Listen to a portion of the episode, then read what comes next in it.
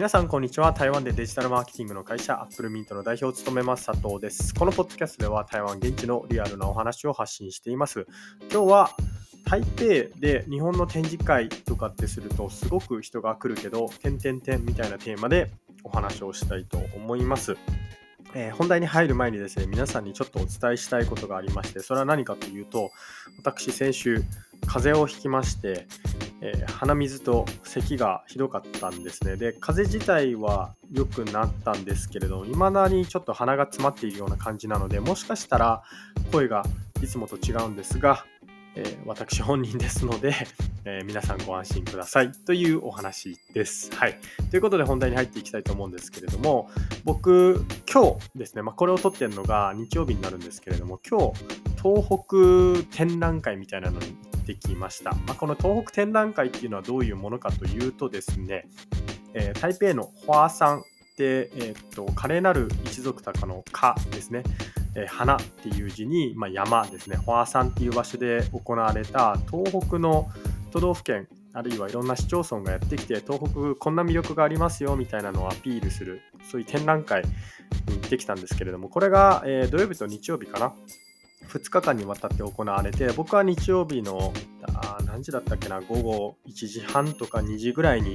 行ったんですけれども当日はですね、まあ、天気がすごい良かったっていうこともあってファーさん自体がもうそもそもめちゃくちゃ人がいてで、えー、そのフォアさんって結構でかいんですけれども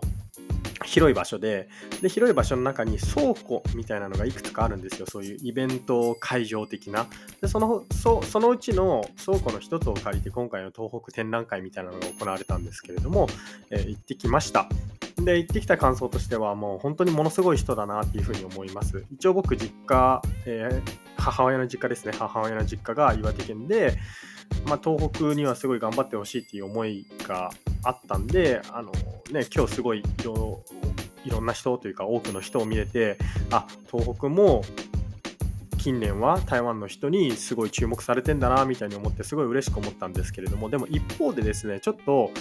あれって思うことがあってそれは何かっていうとあのお金の使い方っていう部分ですね。ちょっと突然になるんですけれども経営で一番難しいのって皆さん何だと思いますか？僕はあのいろんな意見があると思うんですけれどもズバリお金の使い方っていうのが一番難しいっていうふうに思っているんですね。例えば人材の採用とか人材の管理もそうなんですけれどもそれって人材に対して、まあ、こう数少ない資源といいますかもうあの有限な資源の中で何パーセントを人材に分配するかとか何パーセントをじゃあ投資に回すかとかいろいろあると思うんですけれどもお金の使い方って本当に難しいなって未だに思ってます。まあ、僕台湾でこう経営して今何年目ですか ?7 年目でもう6年経ったんですけれども未だにお金の使い方って本当に難しいなっていうふうに思います。じゃあなんで、えお金の使い方に対してん？って思ったかというとですねあの今回の展覧会まあ普通にちょっと計算してみたんですよどれぐらいの費用がかかるのかなみたいなのを。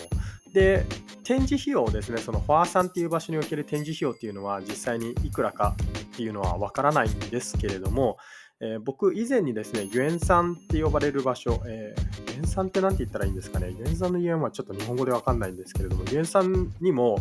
えー、近くにえー、フォアボーっていう場所がありまして、花の花に、えー、博覧会とかの博っていう。で、そこにもなんかちょっとした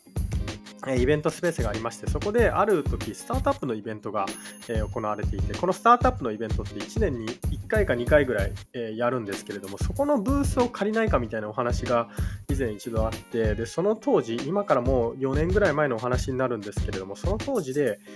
だいたい人2人分ぐらいですね、人2人分ぐらいで、えー、僕覚えてる限りだと確か5万円とかだったと思うんですよ。まあ、だから2万、その当時のレートで多分2万元とかだったと思うんですね。で、まあ1万元か2万元ぐらい、人2人分でしたと。で、今回の展示会、まあいろんなブースに回ったんですけれども、それぞれの都道府県さん、えー、まあそれなりにでかいブースを皆さん借りてたんですね。うーん大体どうですかね、縦横5メートル、6メートルかける5メートル、6メートル、まあ、25平方メートルぐらいだったと思うんですけれども、じゃあ、25平方メートルであの倉庫で、しかもフォアさんっていう立地で、えー、ブースを借りるってなったとしたら、多分費用、僕の予想ですけれども、2日間で10万元はしたんじゃないかなっていうふうに思います。まあ、高くて20万元かなと思いますね。10万元ぐらいしたと思います。で、10万元って今、円安なんでだいたい50万円じゃないですか。で、これに加えて、えー、僕、ある岩手県の、えー、ブースに寄ったんですけれども、そこで出張者の方3名とお話ししまして、で、3名の他にあと2人ぐらいいたんで、各ブースにですね、おそらく日本から出張者がなんか5人ぐらい行ってると思うんですね。で、その人たちの、まあ、飛行機代、これを計算したら、えー、昨今飛行機代って結構高くて、往復が、まあ、10万円ぐらいするケースがざらにあるんですね。まあ、6、7万とかかな。まあ、で、地方だったら直通便がなかったりとかすると、わざわざ移動してから、えー、なんですか、また台北に来るとかになるんで、これ多分往復10万円ぐらいかかってると思うんですよ。で、これで、じゃあ出張者5人いたら50万円。で、ホテル代3泊、あるいは4泊で、まあ、最近台北のホテル本当に高いんで1人2万円ぐらいだとして、えー、これがですね、まあ、また30万か40万ぐらいで加えてこの今回出張で来た方々っていうのはその遊びで来てるわけじゃないんで当然働いてるわけじゃないですか。で働いてる時って当然ながら給与が出てるわけで日当とかも出るわけですよ。でこの日当とか働くなんですか給与とか合わせてまあ1日2万円ぐらいは絶対するかなと思ってでそこれも3日間ぐらいしてでかける5人分とかになるじゃないですか。もうこういうの計算していくともうざっと今回の展示でかかった費用っていうのは300万円はいくかなっていうふうに思うんですね。あでこの300万円にプラスでなんなら内装費用と,、えー、となんかパンフレットとかいろいろあの配るじゃないですかああいったものの印刷代とあとイベント会社の手数料とかで、まあ、さらにプラス、えー、15万元とか、まあ、70万とかかかるかなと思います。まあ、そんなことしてたら今回の、えー、費用ってまあ、ざっくり300から400万円ぐらい、まあ、少なくとも350万円ぐらいはするなって思ったんですね。で、僕この350万円っていう費用を前にして思ったのが、じゃあ、今回この東北の展示会、まあ、やってすごい人が来たし、あの大成功だったと思うんですけれども、350万円使って彼らが達成したかった目的って何なんだろうなってえー、ふと思いました。で、おそらく多くの、まあ、今回、ね、出展された方々っていうのは、いや、台湾の人に対してうちの都道府県を認知してもらうために今回の展示会を行いましたみたいな答えが返ってくると思うんですよ。じゃあ、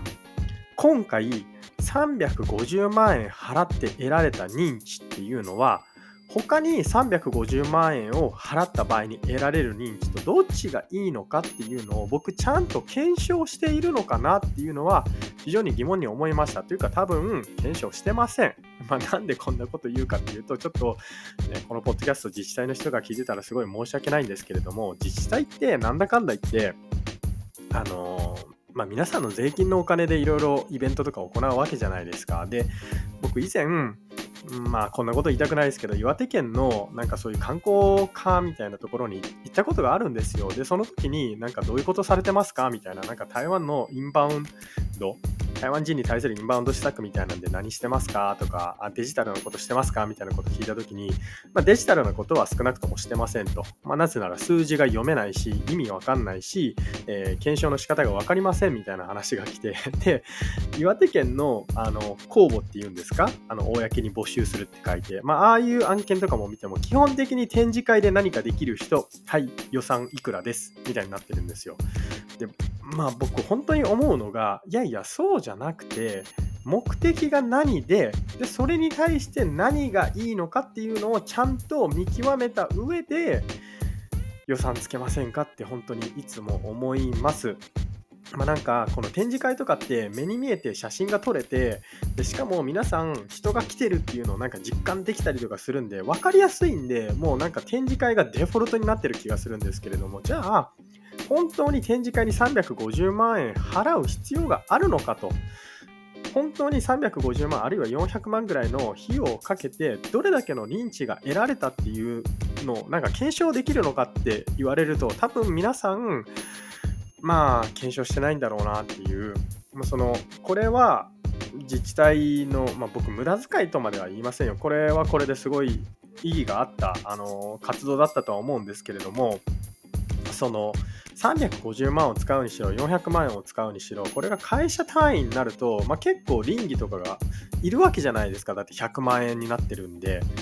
で会社だったらいろいろ言われるわけですよ。いやなんでこれなんだ？ロジックは何だなんだみたいな。でお金を使うっていうことは、まあ、それだけプレッシャーがかかることででそれだけやっぱり訓練が必要なんですよ。だって皆さんに急にルイ・ヴィトンのバッグ今から買ってこいって言っても買えないじゃないですか。買えないっていうか買えるけど買わないじゃないですか。でなんで買わないかっていうとルイ・ヴィトン買え慣れてないっていうのはあると思うんですね。いや別に僕 ルイ・ヴィトン買えって言ってるわけじゃないですけどなんかそういうブランド物のバッグとかって急に買えって言われても買えないじゃないですか。だから僕、最近知り合いの経営者とかとも話してて、すごい思うのが、いやお金って使うのに慣れてないと急に使わないといけない場面に出くわした時に使えないよなっていうことを非常に思いました。で、まあ、そんなことを思っていた時に今回の自治体のイベントがあってで改めていや金を使うって本当に難しいよなって思ったみたいな、まあ、そんなお話になりますはい。ということで以上、アップルミント代表佐藤からですね、まあ、台北で、まあ、あるいは台湾で日本の展示会ってすごい人が来るけど、みたいな、えー、お話でした。いつもお聴きいただきありがとうございます。それではまた。